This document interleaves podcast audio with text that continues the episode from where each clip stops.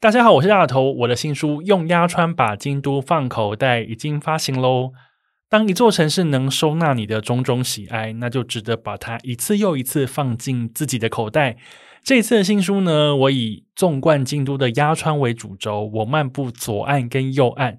去找咖啡店啊、钱汤啦、旅宿啦等等各式各样的店去探访、去体验，把这座城市呢我最喜欢的样子，用摄影跟用写字的方式把它保存下来，写成这本书，想要跟你分享。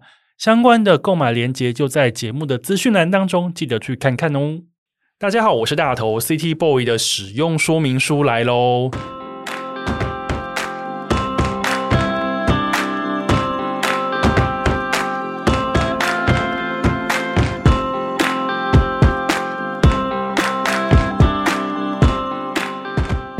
嗨，我是大头，欢迎收听 City Boy 的使用说明书。这是一个从 City Boy 角度出发的生活风格节目。每一集我都会邀请一组来宾，和我从各种主题里面找到增进生活情调的方法。所以，不管你是 City Boy 或是 City Girl，都欢迎你一起加入。今天这一集的主题呢，叫做“为了爱而开始的旅行”。我热爱的东京吃茶店。你是一个喜欢旅行的人吗？你出发旅行的最大理由是什么？旅途路上又有哪些行程跟体验是你绝对一定会安排进去的呢？今天邀请来这位来宾呢，他为了日本的吃茶店出发去旅行，他搜寻了超多有故事、有历史的店家，他去消费，他去体验，甚至还为这些店拍照、写文字，就为了把这些可能消失在时间洪流中的店家呢留下记录，而且分享给你。上一次他来到节目当中那一集，真的造成了非常大的回响，有很多人私讯我说。他们好喜欢听这个人讲话，跟好喜欢听这个人分享事情。如今呢，我就是邀请他再次登场的时候呢，他带了热腾腾的新作品前来，让我们来欢迎元祖 City Boy 作家哈利。大头好，各位听众大家好，谢谢哈利再次来到 City Boy 的使用说明书。谢谢大头。你知道你上次那一集啊，我们在聊那个你的吃茶店喜欢的历史这件事情。是。很多人说他们好喜欢那一集哦，嗯，谢谢。因为你喜欢的吃茶店这件事情，在台湾我们可能嗯稍微比较少感受到，因为我觉得吃茶店在于我们去日本旅行的这件事，它有点像是应该算是要特别去找吧。嗯，呃，看在什么地方，但还是要花一点。啊，时间去搜寻一下啦，因为毕竟吃茶店虽然简单说就是二十世纪的日本咖啡店，但因为现在的第三波咖啡新的店家也非常多，所以如果你是打咖啡或打咖啡搜寻，不一定可以找到，必须要用特殊的关键词，例如说那个古い吃茶店啊，或者是这种古老的吃茶店这种关键词才找得到，但还是可以找到的。现在 Google 都很方便。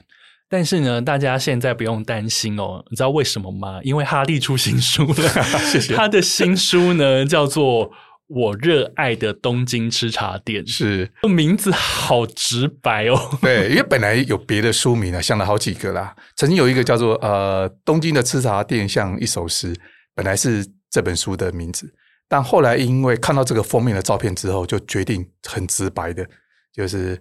啊，虽然听众还看不到这个封面，到时候上架就知道。就决定用很直接告诉大家，这本书里面装的就是我这十几年来进出东京这么多次，我所有的对东京这个大城市的这个这么多元、这么多样貌的吃茶店的所有的心得，全部放在这本书里面。这一次我热爱的东京吃茶店这本书里面，你收录了多少间你热爱的东京吃茶店啊？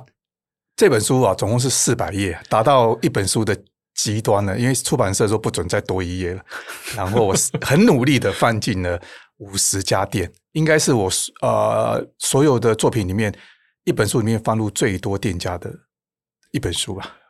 如果你有平常有在 follow 哈利脸书的人，你就知道，就是哈利有说四百页。真的是上限了，对不能再加了。刚刚我编辑来的时候，我还问编辑说：“难道不能放五百页吗？” 编辑摇摇头说：“没办法，因为已经将近二点五公分，再上去的话会太重，因为它那个尺寸再加起来，之前《赤茶万岁》两本加起来就已经快要像那个哑铃了，所以可以重训。但是呢，这一次哈利写的《我热爱的东京吃茶店》里面有五十间店，可说是一时之选。因为刚刚我跟哈利先聊天，他说有一些太相同的店家，他可能就会二择一，是选一间更有特色把它放进去。但是呢，东京的吃茶店因为它的嗯太多元了，它营业的项目，或者是说它整个空间氛围，或者是说它厉害的单品等等，都太有特色了，主题也都不一样，所以五十间店可能有五十个面向。今天请哈利来到我们节目当中呢，我就要好好的先拷问一下哈利，先透露出一些什么给我们的听众朋友。那当然最重要要最完整的新书的内容，跟他所介绍那五十间店，务必要去参考去购买哈利的新书。是十月底的时候就会上架。对。好，那我首先要先问哈利第一个问题。是我看完这本书，哎，各位不好意思，就是我还蛮 lucky 的，我抢先几乎全宇宙 先把这四百页读完了。这本书呢，我想要先问结尾。结尾哈利写着说：“人生拥有热爱的事物，让旅途不再孤独，耀眼夺目。”那促使哈利踏上旅程的呢，就是吃茶店这件事情。是。但是，因为我们在录节目的当下呢，已经是一个疫情解封，大家可能已经去了一二三四五六七八次日本。我说我本人，可是，在不能去日本的时候，诶，在不能去日本这三年，哈利到底为了你的旅程做了哪些准备啊？啊、我先简单的跟大头报告一下，就是其实这本书在我啊二零一九年呃。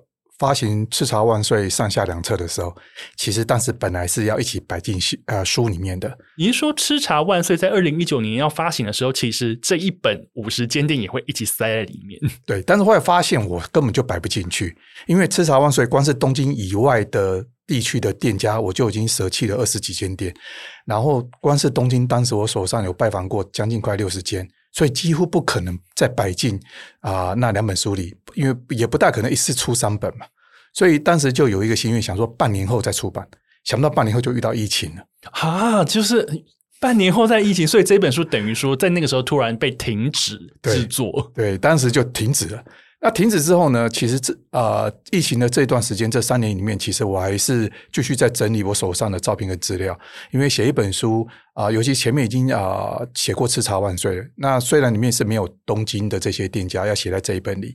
但是我希望在讲故事跟在叙述的时候，能够有不太一样的面貌，所以这啊三年几乎都在构思跟在做设计。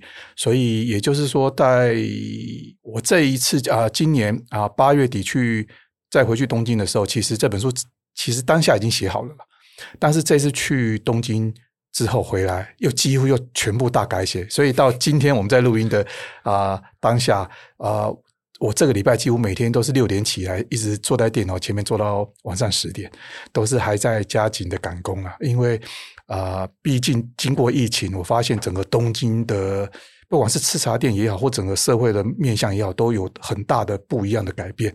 那我觉得，我想用更新的心情再回头看这个我热爱的事物。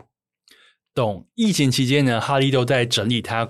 疫情前取材完的资料、照片、文字等等，那好不容易终于 熬过疫情。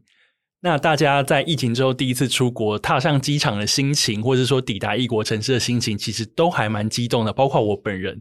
那我想要问哈利，疫情后你终于在飞到东京，踏上你的吃茶店之旅的时候，是你那个心情如何？哇，这都快要哭出来，真的是。你在过海关的时候吗？对，那个，而且因为他现在海关啊、哦，因为疫情刚解放的时候，听说呃人很多嘛，所以时间花很长时间。那日本在今年五月一号已经。宣布全部解除所有的限制，恢复到恢复到疫情之前一样，所有的检查什么都不用了。然后他现在又大量使用那种呃呃电子的检测，VZ Japan，对，所以完全都不用做，不都是虚拟的。就是人在过海关的时候，我记得不到十分钟就就到行李架，因为扫 QR code 很快，对，非常的快，然后一下就过去了。那过去之后呢，很快我买完车票，呃，我老实说，因为。相隔了三年多再回去，其实我一开始有点近乡情怯，觉得很多事物好像变得有点陌生。但很快到那边，身体的那种记忆就回来了，肌肉记忆。对，去哪里买车票啊？然后买完之后月台等车要进东京啊，一直直到那个看到那个远远的那个那个 Sky Tree 出现在窗户前面的时候，那一刻我才真的觉得说啊，我真的又回来东京了。然后啊、我记得我们一下啊、车，然后因为我旅馆离我的车站很近，在品川站对面啊。放好行李之后，立刻奔去的第一站就先去钱汤洗澡。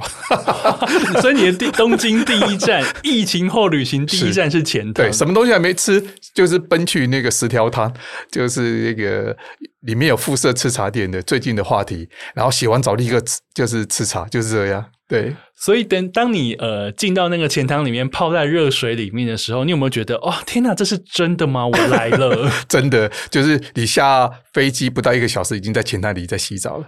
这个人好夸张哦，听众朋友，我再怎么爱钱汤，我也不会把钱汤当成我旅行的第一站。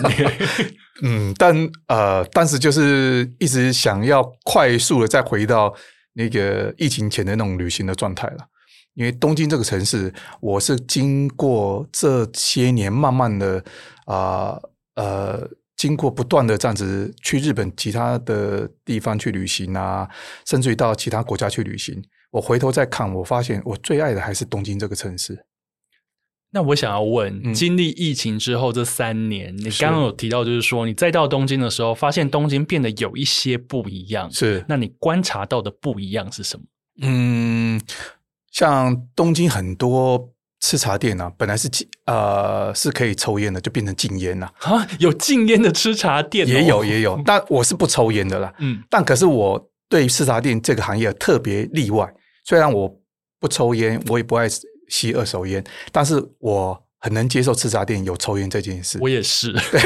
这个这个原因，我觉得要热爱其中的人才会知道，因为那跟一个一个店的文化跟风景有关系。而且那就是吃茶店的定番啊，就是那个烟味，就是一个婚意体，就是那个气氛。对，就就就吃烟也要吃茶，也要吃烟，就好像你去韩国料理店，你说不可以吃辣的，那就就不要吃韩国料理了。所以对我来说，其实吃茶店它有特别的呃一个意义在。然后除了呃有些店变成禁烟，因为我记得是之前因为东京第二次奥运的关系啊，他们就发了那个禁烟令。除此之外，很多地方都变电子支付了，然后还有我的随卡变成虚拟的，对这件事情。然后这件事情其实给我带来很大困扰，因为我一开始把手上的八九张的随卡全部都过户到我的手机里，然后可以把那个押金五百块拿回来，有没有？结果为那五百块把全部都过成虚拟的，后来我就后悔了。因为我们在漫游的时候啊，那个速率，手机速率其实是有点 lag 的，所以你在过那个车站的时候，如果没有确定扣款的话，你就离开，会变成一直在啊、运行中，很麻烦。我遇到遇遇到三次，所以还是没有实体卡来的方便。就是因为我们漫游的时候，我们通常是四 G 漫游嘛，那速度会有点 lag。呃，因为所以啊、我后来常常发现这种，我离开啊。车上闸门，结果它还在运行中，并还在折回去，再重新刷一次。对啊，了解。所以呢，在疫情之后，哎，其实你刚刚讲的都是还蛮有感的改变，哎，包含了十一卡变成手机版，因为现在大家都很流行，就是去。东京去日本，你要享受拿手机过闸门很帅的感觉，因为你知道台北现在就还不行嘛。是，但是去东京就可以。然后电子支付这件事情，哎，真的很发达，真的发达。我现在连去呃便利商店买一个小东西什么的，有时候我甚至也会刷卡，因为为了累积里程数等等。是。是那现在台湾还有跟日本那个所谓的 PayPay 可能串更多，对对，可以用的，所以这个是很有感的改变。然后。你刚刚说吃茶店不能再抽烟，我我好难 想象哦。但是确实是已经变这，有一些店是这样。对，但不过我这次去我才发现，其实有些店他反而因此就宣布自己全席吃茶，哎，全席抽烟，就是他们做了一个抉择，就是因为他的课程如果都是抽烟比较多的话，像在新宿的吃茶店几乎是全席抽烟，他放弃的就是啊不抽烟的人口，这也是一种选择。对对对，也是啦。如果比较多人抽烟的话，你不抽，那只好麻烦你不要来。对，因为很多人其实不太理解日本他们抽呃这个禁烟的规定是这样子，他是要求你就是呃超过三十平的空间必须要设有独立的那个呃抽烟席啊，呃，独立的就是空调的抽烟席，但是你也可以选择，它跟国内的呃跟我们现在台湾的所谓禁烟是室内全部禁止抽烟是不太一样，它只要做区隔就好，所以它可以全店。都是抽烟席，之前去日本有时候会遇到，就是说，哎，你要抽烟还是不抽烟呢？我就说啊，Tobacco 是吸就是不抽。然后他就带我去不抽的地方，但是呢，我就坐在那个时候呢，就会开心的闻到烟味飘过来，因为它就只是一个空间的区隔，但是它并不是整个密封。然后那那个时候想说，请问这是什么意思？但是它就是不一样的风土民情这样。然后它现在就是整个完全区隔开了。那其实有一些店啊，吃茶店，我我不是这么爱。真的真心爱二手烟啊！但他吃茶店里面抽烟的时候，有不同的风景。例如说，像那个烟灰缸，像那个从一九零年代开到现在的那种吃茶店烟灰缸，有些真的很漂亮。那烟灰缸是陶瓷做，里面刻上 logo。那如果你喜欢建筑、喜欢艺术、喜欢历史的人，你来到这种店里面，很多细节了，很多细节是可以读的。对。各位，大家刚刚有听出来吗？哈利已经开始要告诉大家，在吃茶店你要注意什么喽。刚刚讲的烟灰缸呢，是一个风景，在书里面呢，其实你有还蛮多家店的取材，都有拍到那间店的烟灰缸，而且哈利也会特别说这间店的烟灰缸很好看，对，然后或者是说有特殊的设计这样子。那我想要问哈利，其实我在看这本书呢，我第一个对你最大的好奇呢，就是。请问你食量到底多大？因为呢，各位你知道吗？就是哈利在去取材的时候，吃茶店当然不是只有所谓的咖啡，或者是说冰淇淋、苏打这些你所知道的定番。因为吃茶店有很多已经类似食堂的感觉，它会有 omelette，就是蛋包饭，是是，它会有咖喱饭，它会有那个鸡蛋吐司，是是没错，各式各样的东西。我对面这位 City Boy 呢，他就说，嗯，因为就是难得来，然后我就就是想说，那不然我就饭面都吃好了。然后他全部吃完的时候呢，老板还会傻眼，或者是说他全部吃完的时候呢，发现店里面还有一些其他很 special 的饮料，他就要去点，然后老板娘就说。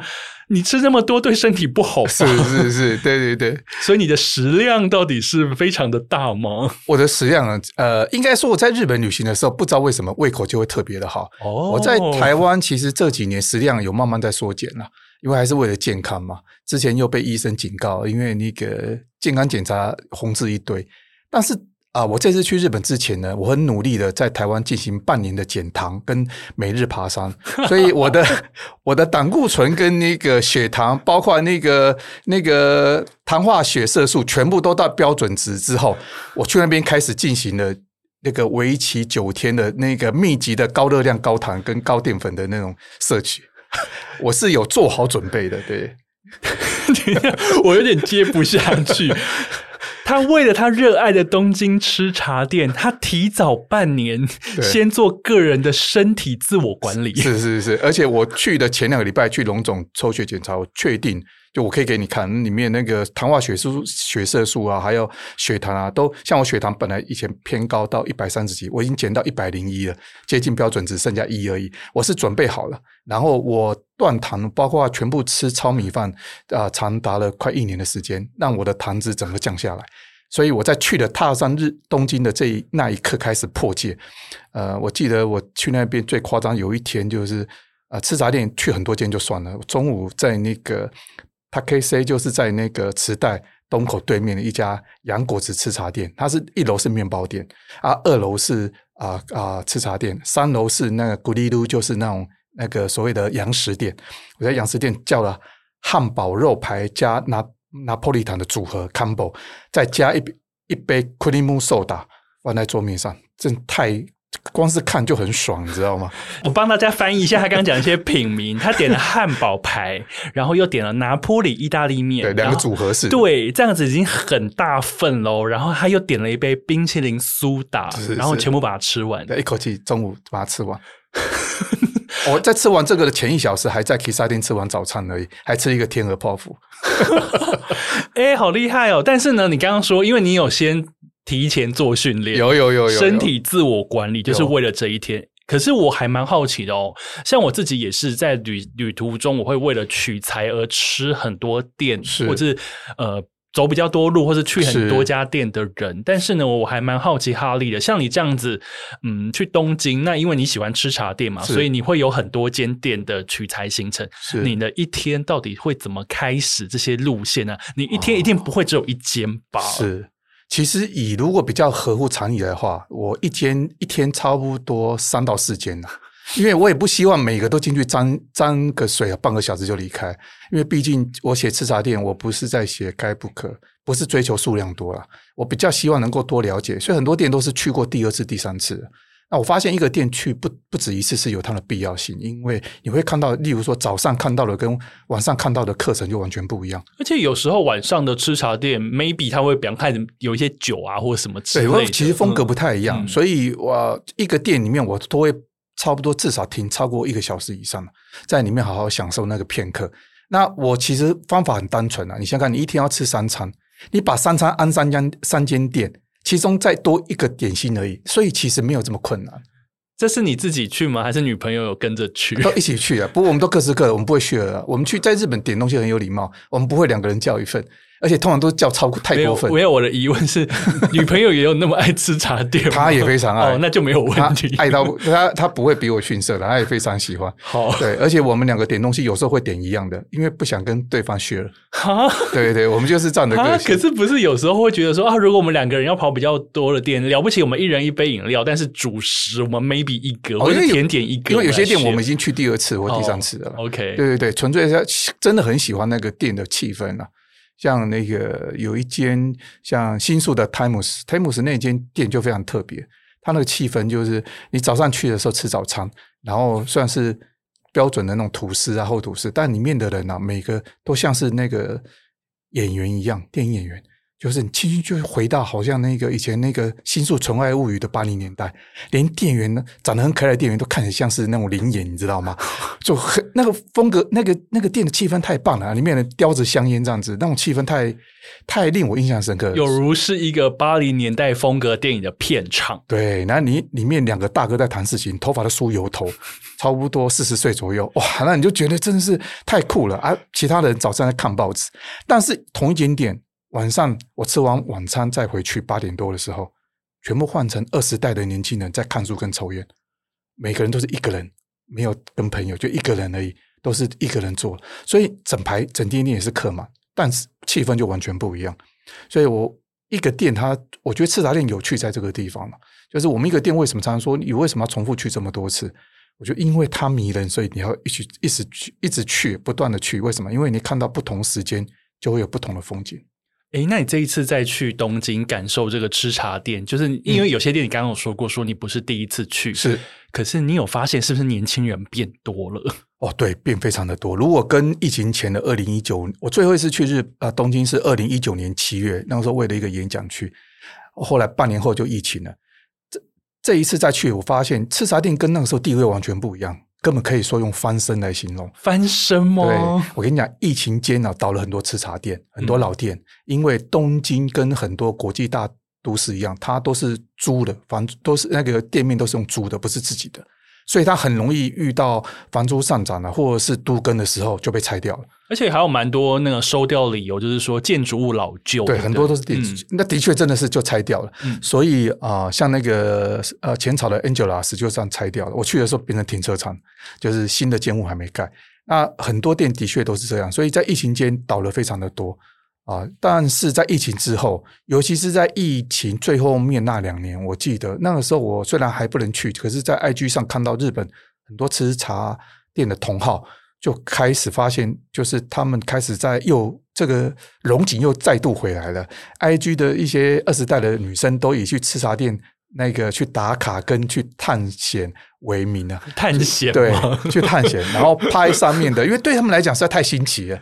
那个吃茶店就很像一个，就是浓缩的时光胶囊，你知道吗？把那个八零年代、九零年代，甚至七零年代那种气氛，整个停暂时啊。冻结在那个店里面，所以对这些现在才二十代、两千年后出生的小朋友来说，他根本就像是一个现在现在读一本老书，或是像个博物馆一样。所以他们在 IG 上就是这个吃茶店变成他们打卡的一个热门的项目之一了。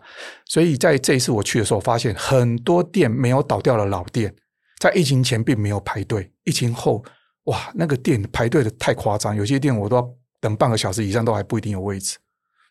懂，因为呢，其实我觉得，其实不只是吃茶店这件事情，因为我觉得如果长期观察下来，像我们比较年纪比较大，你就长期观察下来，你会发现那个流行是一波又一波。是，但是呢，现在有可能转回去。比方说，现在全世界听音乐的潮流是什么？黑胶可能已经算是比较卡带。对，黑胶可能大家已经觉得习以为常，现在在流行卡带，真的，想说什么意思啊？太奥妙。对，想说呃，卡黑胶就算了，可是卡带到底是真的？而且我去吃茶店看到很多二十代的女生都拿那个拍立得的底片相机，有没有？就是即可拍的那种底片相机，他们现在流行用那个在拍，在自己的吃茶店喜欢的吃茶店里面留下一些照片。是不是如果要复古就复古到底？然后比方说现在全世界都非常红的那个韩团 New Jeans，他们主打 Y Two K，哦 Y Two K，就是两千年，对两千年。我们现在看想说这个东西不是我们国 我我国高中时代在流行的，怎么现在现在是年轻人二零二三年年轻人觉得是这是我们现在要追求的一个风格？对，我我觉得疫情是一个断层，嗯、它是一个一个分水岭。你我觉得将来再过五十年再回头看这段历史的时候，就是二十一世纪初期这段历史历史的时候，会把疫情当做一个分水岭，称为疫情后或跟疫情前的时代分野。我觉得疫情啊、造成了很多人跟人之间的疏离，就在这三年间。所以三年后你发现，就是一种报复性的这种人情大爆发，所有人都喜欢这种有感情、有温度的地方。有感情、有温度的地方。好，我们现在就是带大家一起前往。我们的领航员是哈利。接下来呢，我会问哈利一些呃吃茶店的使用说明书，方便呢现在听到节目的各位，因为你知道 现在听节目的你，你可能也已经去日本一二三四五六七八九次，而且可能明年的机票都已经买好了。我们现在提供给你一个新的，为你的旅行装点出一些有趣的元素哦。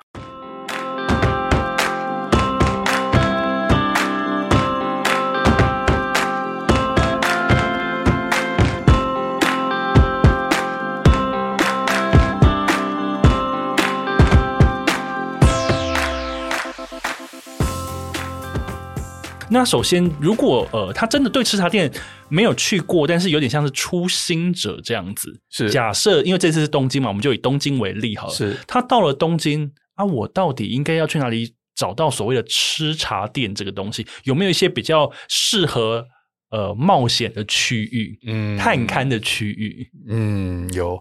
因为吃茶店就是顾名呃，简单的说就是二十世纪的日本咖老咖啡店了。然后呢，这些老咖啡店其实啊、呃，集中在很多老社区都还存在着，所谓的下町区，对，对不对？没错，像那个上野啦、浅草这些地方。但我觉得，其实听众除了去上野跟啊、呃、浅草这些地方，其实啊、呃，找吃茶店还有另外一种方式，就是你今天要去涩谷，你今天要去新宿啊，刚要去 shopping 什么的，你就中午或早上吃。饭的时间，找一间吃茶店在当地，你就不用特地跑去别的地方。然后呢，你就把它当做你旅行吃饭的一个地方。但你有可能因此哦不喜欢，但有可能因此打开了你一个热情，跟我一样，然后就变成一个入门的一个你的的的一个一个关键。所以我觉得去吃茶店去去找哪里的店家呢？我觉得从先从你要去的城市或去的地区找起是最方便的。你会停留在哪边？你会经过哪边？你的旅馆附近在哪里？是没错，用你的周边，然后其实 Google Map 应该是可以找到吃茶店。对，当然“吃茶”这两个字是一个关键字，但是呢，我很长时候我在找店是，我会以我住的地方当圆心，然后我会把那个 Google Map 放大、放大、放大。然后如果是咖啡店，其实在 Google Map 上面是一个橘色的一个咖啡杯的符号。是是没错。你就点下去看看。对。就通常会找到，对对对，因为一定都会有，对，只是那间店到底符不符合你的喜欢的样子，那个是另一回事。是是是，但是你有找，可能就会找到。你可以打那个呃，日文叫福禄伊吃茶店，就是一个古，然后一个日文的片假名的伊，嗯，然后吃茶店。嗯，如果你不会打那个福禄伊的话，你可以打纯吃茶。啊，因为他们另外名字叫纯吃茶，它应该不会出现那个统一的那个，啊，不会不会不会，在 Google Map 上打就不会。对对对，因为纯吃茶在日本只是代表吃茶店的另外一个名字。是，是 OK，所以呢，哈利刚刚已经提供给我们一个路径了，就是以你要去的地方或是你住的地方为圆心，往外去找。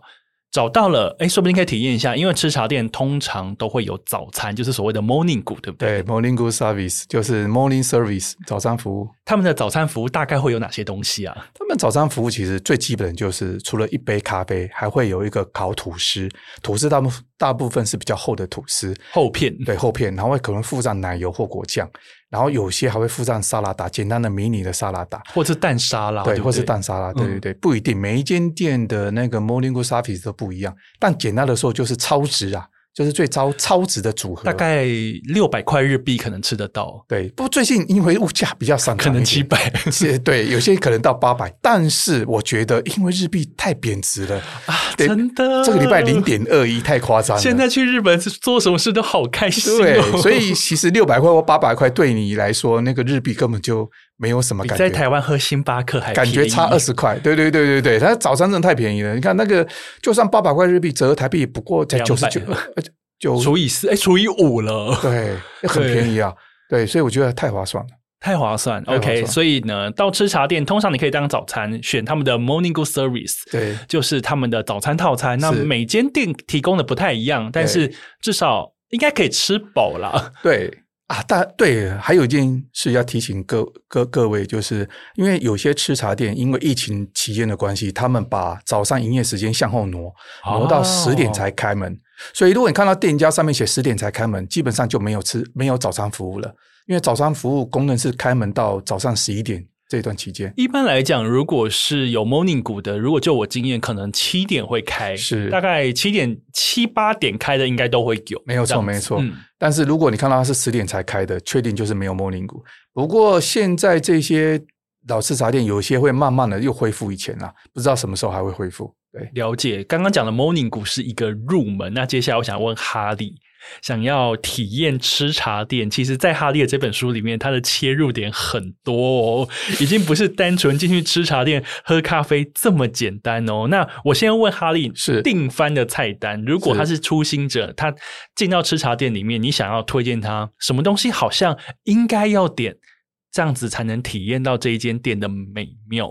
OK，因为我记得应该是今年还是去年，那个 Netflix 那个那部影集叫做《初恋》，是不是？初恋，First Love，因为满岛光那一部，对，因为那一部结果那个拿破里坦就是拿破里意大利面。全球走红，对，忽然间连台湾所有的吃茶店也都跟着一些跟跟着吃茶店老板开始推出这个拿坡里意大利面，对对，那拿坡里意大利面其实啊，它还蛮适合做午餐的啦，我觉得，但它是一个因为分量都会还蛮多的，对，它是一个标准的定方。对，但不过啊，满岛光在你啊戏里面吃的那个拿坡里意大利面呢，不知道大头有没有注意靠看它，它下面装放的容器啊，其实不是普通的盘子哦，真的吗？嗯，大家很很少人注意这一，只有你会注意吧？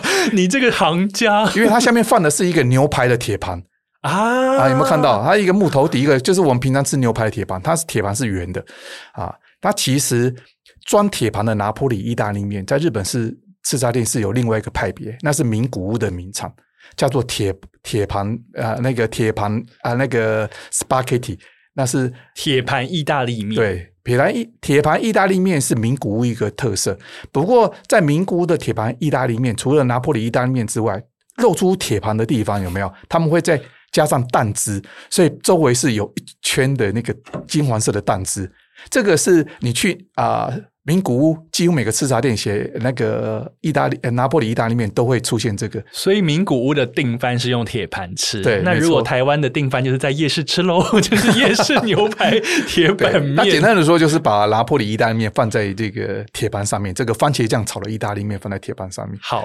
吃茶店订番，除了喝咖啡，是。因为以前哈利有教我，你如果去一间店，你要点咖啡，想说天啊，这个这么多品相怎么办？对，哈利说要点那个 Blando，对，Blando。就是那一间店当店的招牌豆，对，对，招牌豆，它配方豆，Blend 的英文就是 B L E N D 那个配方的意思。好，所以要点一杯那个 blend 豆对，blend 豆通常是 menu 上面啊，因为它现在很多吃茶店都有卖精品咖啡豆，是。不同的。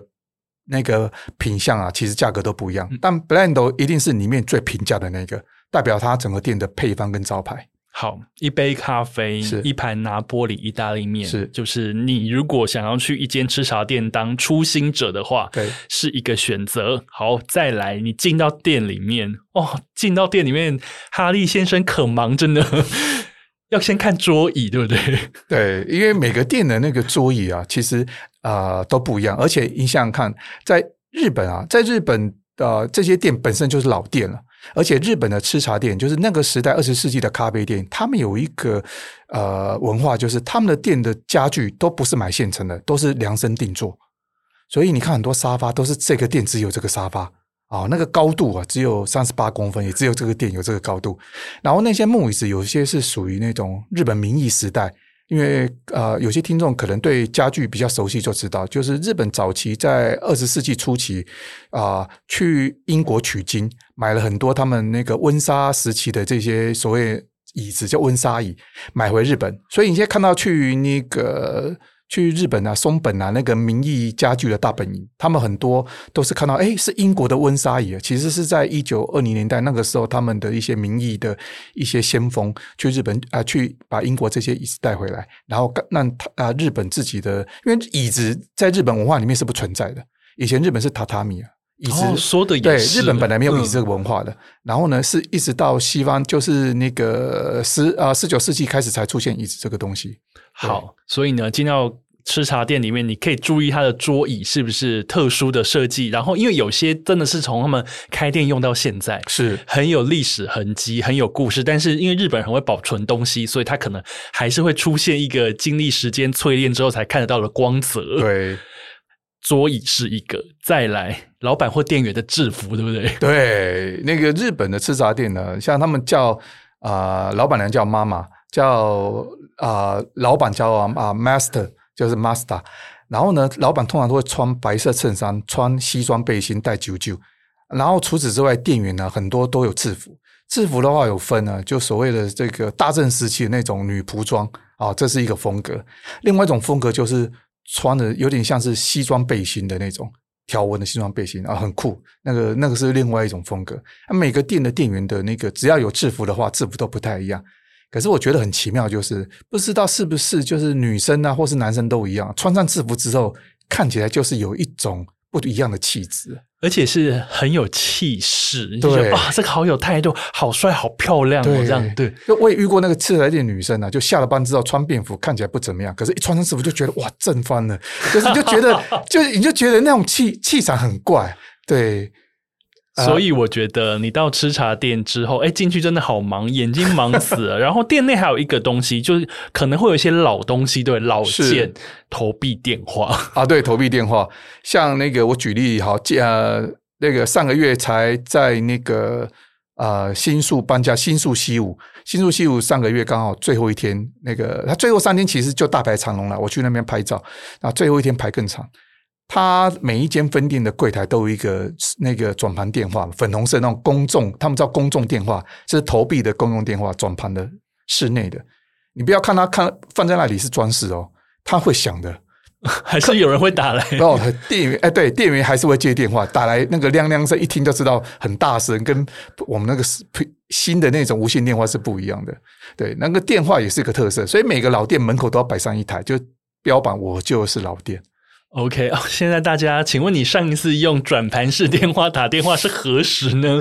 可能你想都想不起来。但是因为吃茶店它很久了，它很古老，所以里面会有一些当年沿用下来的一些老件在店里面。我觉得也可以让你所谓的发思古之幽情。其实我家里到现在，我家里还有三四台转盘电话啊，真的吗？我客厅的电话虽然是按钮，可是是公用电话。哇塞！对，我对那种东西就特别喜欢。你就是老件魔人呢？没有，我跟你，我跟我跟各位啊、呃、听众说，解释一件事情，就是如果你是常常工作啊，要看着电脑，然后夹着电话的人，你就知道啊，因为手机夹不起来，夹夹到最后，最后你的脖子会受伤啊，常常脖子扭到。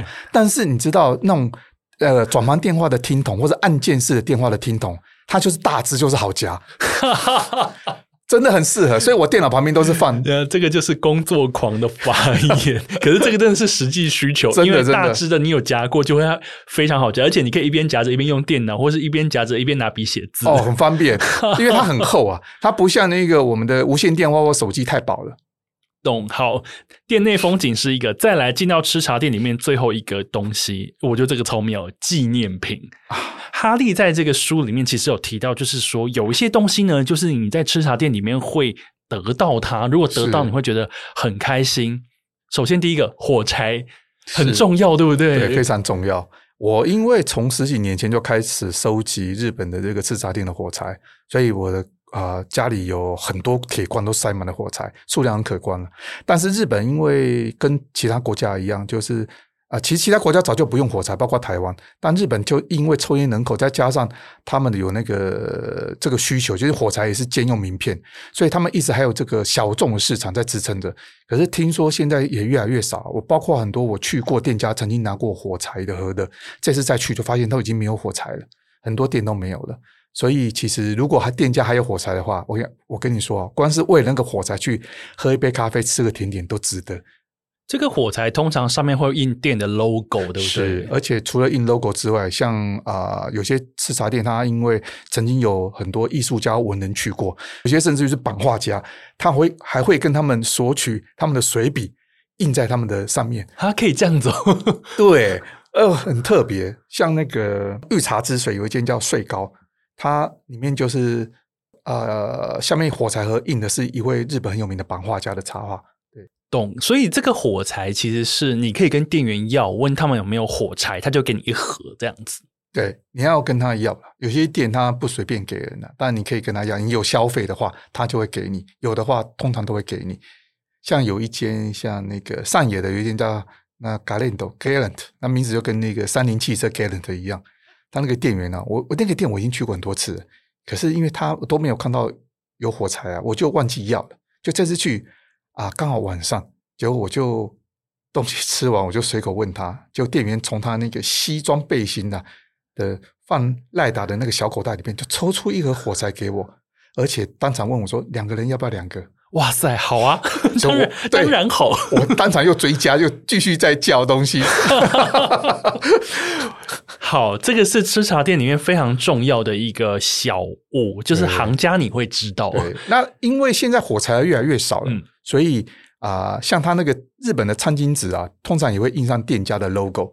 所以我后来连餐巾纸也会要拿回来。哎，杯垫会有吗？会，但是杯垫啊，有些人去说，我为什么没有拿到杯垫？我告诉你，你要点冷饮才有杯垫。哦，对啊，因为热饮不会有、啊。不对，冷饮才会冒汗，它是会滴水啊，所以才会有杯垫。所以有些店我傻傻的本来不知道，就是之前去，然后回来看到，哎，为什么日本的同号有杯垫？所以这次去。全部在补喝，就全部叫冰的，再喝一轮。有些店我进去忘记了，然后吃甜点，喝完热咖啡，突突然间看到隔壁桌的客人那个杯垫太可爱了，原来我忘记要喝冰的，所以再点一杯冰的。好，OK，火柴和杯垫都是你可以拿的。再来一个，A，这再来这个，我觉得难度很高哦。但是哈利在他的书里面有炫耀，他有拿到一些哦所谓的新年毛巾。Oh, 对，新年毛巾，他的新年毛巾其实日本白色啊，跟啊、呃，在日本啊跟台湾不一样。白色在日本其实是一个很喜庆高级的颜色，包括婚礼。那台湾好像觉得白色好像不吉利，那日本刚好相反。那日本这些店家呢，其实传统有个习惯，不只是吃茶店，别的行业也有，就是他们在新年啊一月一号的时候，正月会准备这个毛巾礼。那简单的说，就跟我们那个丧葬的那个那个毛巾礼其实有点像。那外面包的纸上面会印上这个店家的店名，然后其实它是喜事啊。他是送给在正月的时候送给这些平常照顾他们的老客人，希望他们来年继续照顾他们。然后这些毛巾真的是我偶然的机会发现有这个东西，而且是老板主动送给我，因为这个东西不太可能开口要了。那因为我旅行吃茶店的时候，我有个习惯，随身会携带伴手礼。遇到投缘或喜欢的吃茶店，临走前我会送啊伴手礼给他。那这个伴手礼就是啊，请呃台北我喜欢的咖啡店准备好咖啡豆。然后，因为送吃茶店老板送别的东西，他们可能不收，送咖咖啡豆啊，他们一定会收了。对，然后送他们豆子的时候，就是这么偶然，就是他们会就会回送我说：“你那，你等一下，就从里面拿出这个回礼的，就是毛巾礼给我。”而且当下刚好是正月了。了解，所以呢，各位听众朋友，如果你有机会 想要拿到新年毛巾的话，首先第一个要务就是啊，你一月一号要在日本，对，才有机会，因为这一年可能就只有那一天，对，会有机会可以拿到。所以纪念品的部分有杯垫、有火柴，这个比较简单。再来就是新年毛巾，对，还有一样东西，就是、还有什么我漏掉的？还有一样东西不是每间店都有，赶快告诉我，只有这间店有而已。好，在那个那个游乐艇站。有有有一间啊啊是游乐厅啊，对不起，我说的是新桥站。新桥站的对面，那个那个新桥那个大楼地下室有一间叫富吉啊富士啊，我知道这间，它里面有扇子，对，有那个团扇，对团扇，而且是用它的富吉的标准的富士兰啊，那个放店里面，那你自己索取。我看到你书里面那个免费索取的照片的时候呢，我就想说好，因为我们家的猫叫富吉 啊，是啊，我就想说，我下一次一定要去那间店里面拿它一只扇子，然后在那边喝一杯咖啡。而且这间店的扇子以前版本跟现在不一样，以前有出过写那个片假名的，那现在出英文的，我两个版本我都有。而且他们的店还有很漂亮的杯子在贩售，对对对对，对对，我也有。你真你真是很会这些吃茶店，我还有他的 T 恤，哇塞！我又那个时候去年从海外邮购的，我也有。各位听众朋友，你现在知道了吧？去吃茶店真的不是单单只有所谓的吃东西跟喝咖啡这件事情。真的，从你进去开始，你去观察那个店家的家具，观察那个氛围，然后看老板、服务生的穿着，嗯、感受那个气氛，甚至接下来你可以去吃东西以外，你可以去拿这些小物。对，所以我常常跟，因为我台湾很多朋友都是开咖啡店的老板，我常常跟他们说，其实一间店最重要的，其实除了东西好吃，你要。创造自己店里面的文化，为什么？因为他们做这些周边商品都不是为了敛财啊，这些东西都是原本大部分都是原本店里面就有的东西。他们自己的咖啡杯，自己平常印上 logo 的这种餐巾纸，自己的杯垫，这种东西，你一个店啊，如果它文化，当它文化建立起来之后，它的被取代性就很难了。对，而且特别像是你其实书里面有写到一间浅草的店，叫做天国。对，天国那一间店根本就是那种已经把“天国”这两个字变成他们的 IP 了，对，一直出一大堆各式各样的周边商品，而且都是热卖。对，那老板娘以前是唱片行的店员，然后后来就是本来想要卖那个热松饼，他很喜欢那个 hot cake，结果 hot cake，结果结果。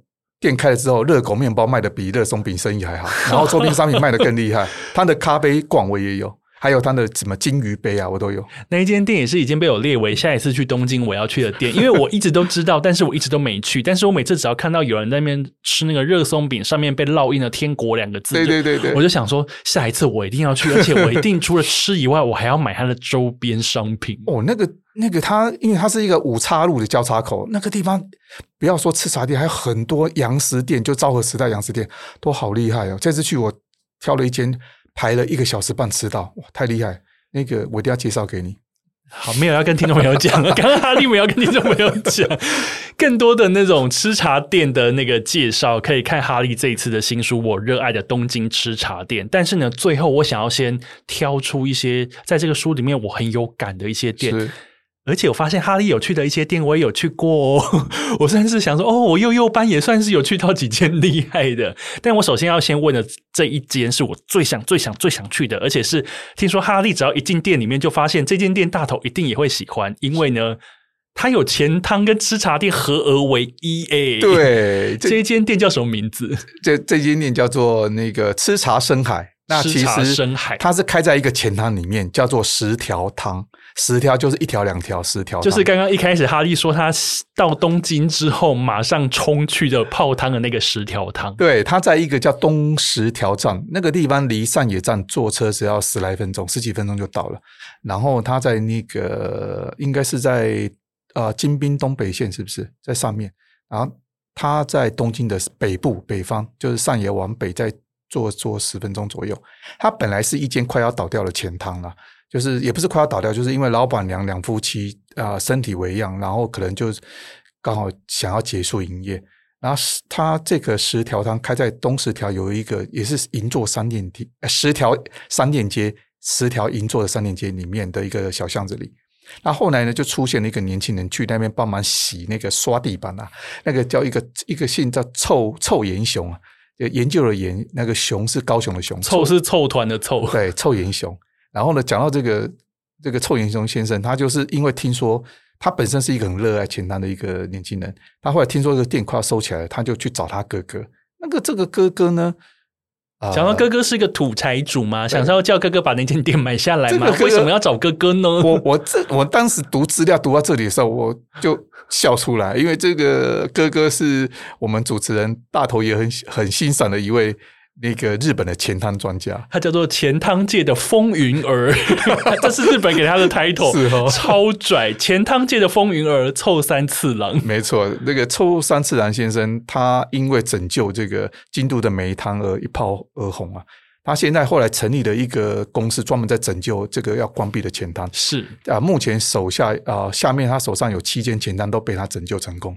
对，臭三次郎这个名字在我的节目当中应该还出现蛮多次的，然后在我的 IG 里面梅汤出现更多次。我一天到晚在推梅汤，他就是当年拯救梅汤成为钱汤界风云儿的人。京都现在他有梅汤、有原汤，还有鸭川汤。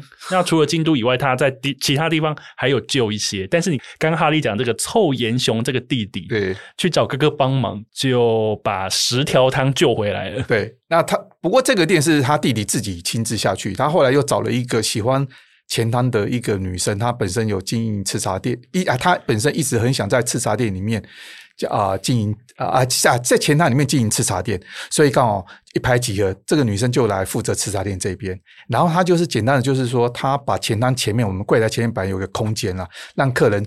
洗完澡出来休息等人的那个空间，就是大家以前可以喝冰牛奶的地方。对对对对，那个男生女生洗啊、呃，那个洗完澡有没有在等对方？另外一半在那个另另外一边在洗澡还没出来的时候，就喝冰牛奶的地方。他把它变成一个简单的，就是两排座位的一个吃茶店。然后因为他的那个吃茶店的气氛，跟他里面准备的食物做的非常有特色啊、呃，那个取名呢，名字就叫吃茶深海。那听说这个深海的名字是来自于这个女汤里面墙壁上有那个金鱼啊，啊，热带鱼在海里面游泳的那个画面，所以他们就以此为一个 一个灵感，就取名叫赤茶深海。所以这个石雕汤里面又开了一个赤茶深海店中店了。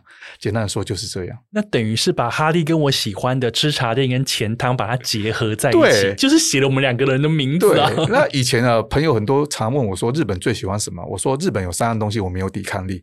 就是那个吃茶、前汤跟咖喱饭这三样东西。OK，欸，这三样东西一直是我啊长期写专栏的那个防守范围啊。我光是写咖喱饭就写了四次，然后呢啊前汤不用说了，每次去旅行都会去前汤泡澡之外，那个吃茶本来就是我的自己的热爱事物，所以这三样东西其中两样凑在一起的时候，其实我真的有点吓到，而且里面好像也卖咖喱饭。那你根本就是没有抵抗力，就是你会在十条汤跟吃茶深海前面腿软，就觉得哇，这什么地方？而且那个店很妙的是哦，里面有个风景呢，我形容给各位听，大家就可以想象。你知道平常前汤的下午四五点，都是一些老爷爷、老阿公带着他们的那个道具进来洗，对，然后有些还带孙子，孙子帮他刷背，有没有？是你想想看了，平常本来正常前汤是这样的画面，当你洗完澡出来的时候，准备要喝冰牛奶。发现前面店中店的那个那个吃茶深海里面坐满了二十代的女生，每个人坐满哦，而且拿手机在拍自己前面的那个果冻啊，跟那个 Kunimo Soda，你知道那种画面的冲击有多大？就是两个世代完全不同的客人在这里面交汇了，就是太神奇了。而且最妙的是，我那时候看到他们的一些报道，他说有些年轻人本来不敢进去呃公众澡堂。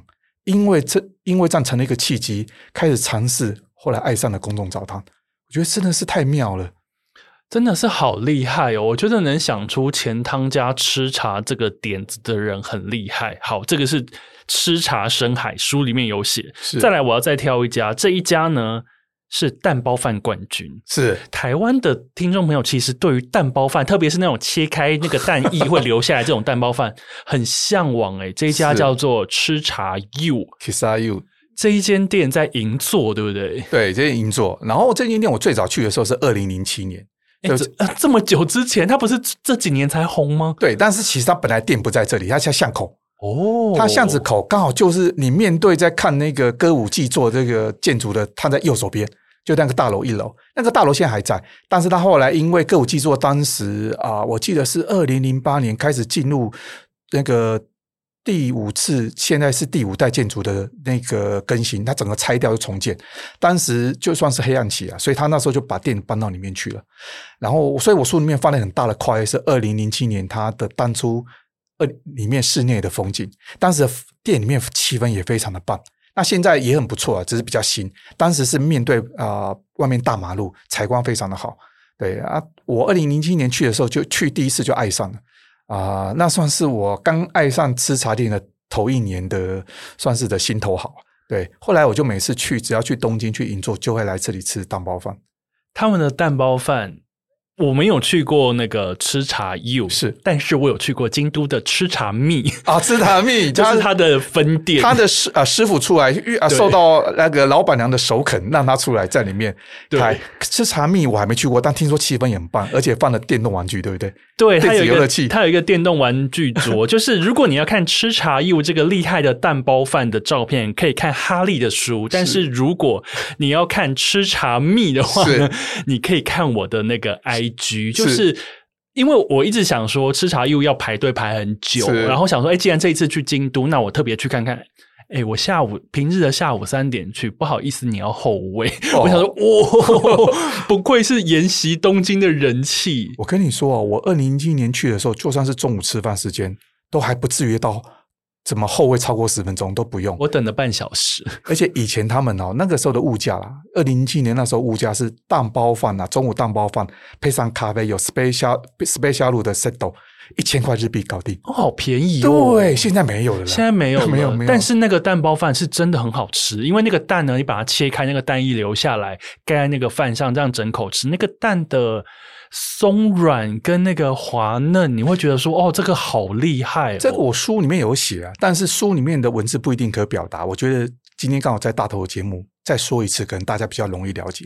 他们做蛋包饭怎么做？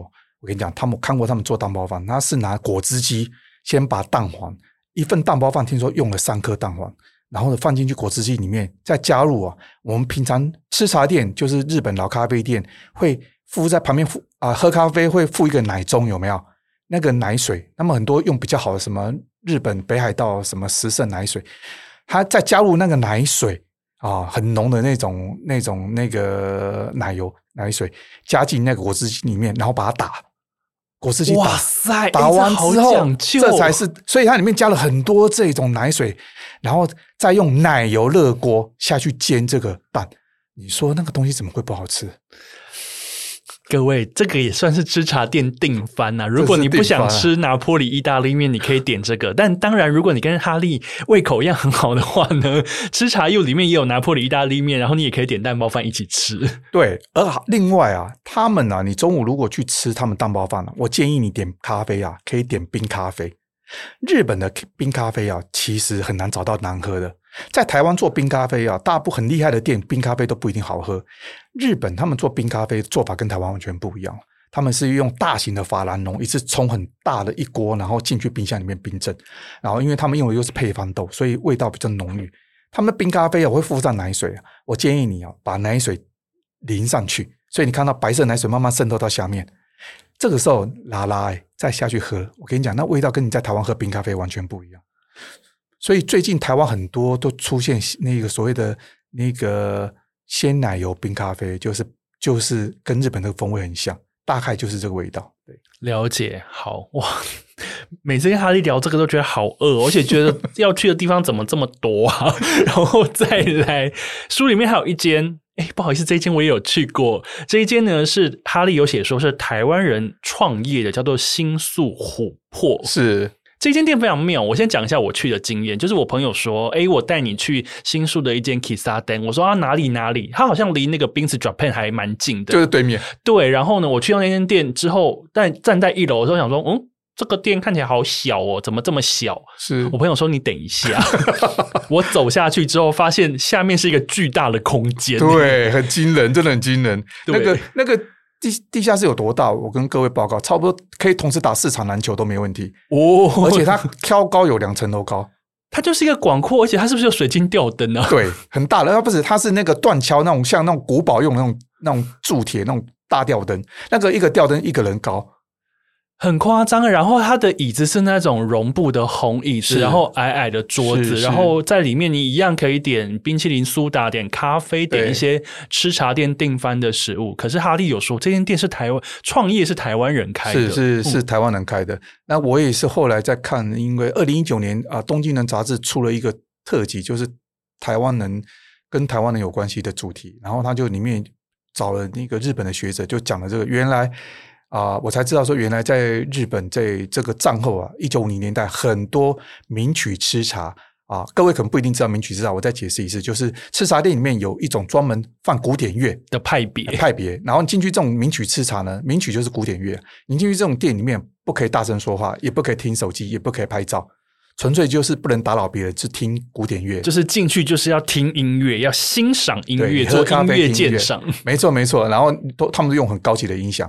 这个在以前呢，就是随身听还没出现的时代，在五零年代到七零年代的时候，在日本是一个很大的一个大众，就名曲吃茶。好厉害！我好想开一间那个什么 MP 三吃茶，大 家在那边听一些 MP 三。然后呢，我就是看了那个报道才知道，原来早期在一九五零年代，很多这些名曲吃茶的创业者都是台湾人。哦，为什么？因为日治时期很多台湾的一些台湾人在呃读完受完教育之后到日本去，哦，然后因为战争结束，他们回不来了。有些在那边结婚生子啊，然后呢，就像现在的那个京都也都还有，然后东京也有。那这间那个呃新宿啊、新宿琥珀就是我们台湾人开的。当时新宿听说有三间很有名的名曲吃茶都是台湾人开的，对，非常厉害。了解这一间店，其实对于现在在收听节目的你来说，它是一个非常好去的一间店。它在新宿，然后在东口那边，就是刚刚哈利有讲，就是在 Bins Japan 那一栋的斜对面。对，如果你看在门口看到，想说，嗯，这什么地方怎么那么窄？拜托不要跟我一样傻傻的在觉得就这是个小地方，没有，你就走下那个楼梯。而且如果你是假日去的话，你电动门一打开，你就发现门口的队伍就是从地下室排到楼上来，都站在楼梯上等。没错。是一间名店，而且它真的很广阔，东西也好吃，然后你所要的那个吃茶店的气氛也有。是，它是一间很好亲近的店，而且也很好去。你，你几乎我看他课程在假日都是属于大专生、大学生，或是二十代的年轻人。懂。那今天呢，因为今天时间有限，所以我们呢，我们先挑了三间出来讲。但是呢，在哈利的这本新书《我热爱的东京吃茶店》里面。其实他哈利总共写了五十间厉害的东京吃茶店，里面呢还有包括很有戏剧张力，会卖一种叫做“恶魔之盐”咖啡的一间店，叫红鹿舍。然后另外还有冰淇淋苏打的创始店，这个也很厉害。那另外我们一直在讲拿坡里意大利面，拿坡里意大利面到底拿坡里的意大利面的起源在哪里呢？上一集哈利来我的节目里面，他也有讲，但是这一次他要把它收到书里面，就是那个横滨新格兰饭店，对对，New Grand 饭店。那个、对，好，这个饭店有出现在宫崎骏的动画里面啊。那个、那个、那个、那个来自红花板。对，我当时看到在看这部电影的时候，看到那一幕，整个跳起来，因为那个店我特别喜欢它，而且它很写实，那个饭店，竟然把它画进去。对，他把它画进去，就是他因为刚好那个那部电影的背景刚好是在讲日本这个。战后那个时期，对，来自红花板也是我非常喜欢的一部吉普力的电影。那接下来我们聊完了那么多吃茶，然后哈利就是也做了那么多，你知道，有做那么多先前准备、身体自我管理，然后去日本大吃一顿之后，然后还帮我们更新很多疫情后的一些最新资讯，终于完成了这本书。那我想问哈利，你完成了这一次的疫情考察？嗯，你心里还有下一个想要创作的主题吗？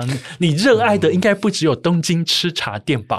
其实我呃，可以这一次可以把这本书完整写完，然后把它出版，其实算了了了了了我心中的一个心愿了。因为之前呃写完《吃茶万岁》的时候，没有收入东京这一区，其实我一直想把这件事把它完成。有个悬念，对那个悬。然后呢，呃，接下来，因为我去年一直开始就是断面旅行社嘛，就是一直在讲台湾的小吃的断面。我接下来应该可以比较专心，再把重心拉回台湾了。写断面旅行社需要身体的自我管理，哦，那需要更严格的自我管理。不过日本，如果说我还有什么更喜欢的话，就是如果可以的话，因为钱汤专家太多，而且最近也有啊、呃、台湾人写简单的书啊，夏挺贵族，对我觉得他写写得很好，所以如果问我的话。应该是咖喱饭吧？日本我还有一个救命，所以就是我热爱的咖喱饭 哦，没有不一定要写成书啦。我觉得很多喜欢的的嗜好，其实这样网络在这边分享很方便。其实写书是一件很累的事情啊，这样超累，真的很累。其实写书它的获利回本，其实跟你要付出的其实完全不成正比。是没错啊，写成书有个好处，就是因为我们的照片、我们的文字，不管放在网络上或哪里，都有可能会消失。那放把它变成纸本书，其实是让它保存，算是最好的、唯一我觉得最好的方式了。然后简单的说，我之前出书的时候我就讲过，就是如果这本书可以卖五千本、卖一万本，等于是有人把这个相簿复制了一五千本，复制了一万本相簿。所以将来的人在研究看我们这一个世代、这个时代的人啊、生活的样子的时候，就可以有一个东西可以当做参考。这是我写书的初衷，对。了解，非常谢谢哈利用自己的身体跟食量，还有自己的脚步去身体力行的为我们采集带来这些，而且拍照、写文字，自己还做设计，四百页是真的还蛮厚的一本。但是呢，我觉得它可以成为我们心中的一个东京考察图鉴。有人帮我们先筛选好了，我们只要从里面挑出我们这一趟想去的地方，也许就可以把它安排进我们的行程里面。是。那最后还是想把那一句送给大家，就是人生拥有热爱的事物，让旅途不再孤独，耀眼夺目。送给大家，谢谢哈利写的那么漂亮的句。没有，不敢不敢。谢谢哈利，期待有机会可以一起跟大家在吃茶店见。对，希望那个同好们如果有发现更好的店，也可以跟我互相交流了啊！真的好需要哦。对，因为我觉得其实任何兴趣都一样，其实我觉得很难用。啊、真正好的热情其实不需要用呃按图索引，反而需要是交流了。因为其实呃，就你再去找这些店，我写呃看完这本书的同时，你搞不好你会因为在路上又发现其他的店。那我觉得每一个嗜好其实最需要的，其实都是同好之间的交流。然后这也是写作带来最大乐趣，可以认识很多。啊，同温层，对，这是我觉得，呃，写写书给我带来最大的乐趣，就是这件事。写书给哈利带来最大的乐趣是那些，我觉得那身为读者最大的乐趣就是读到哈利的书。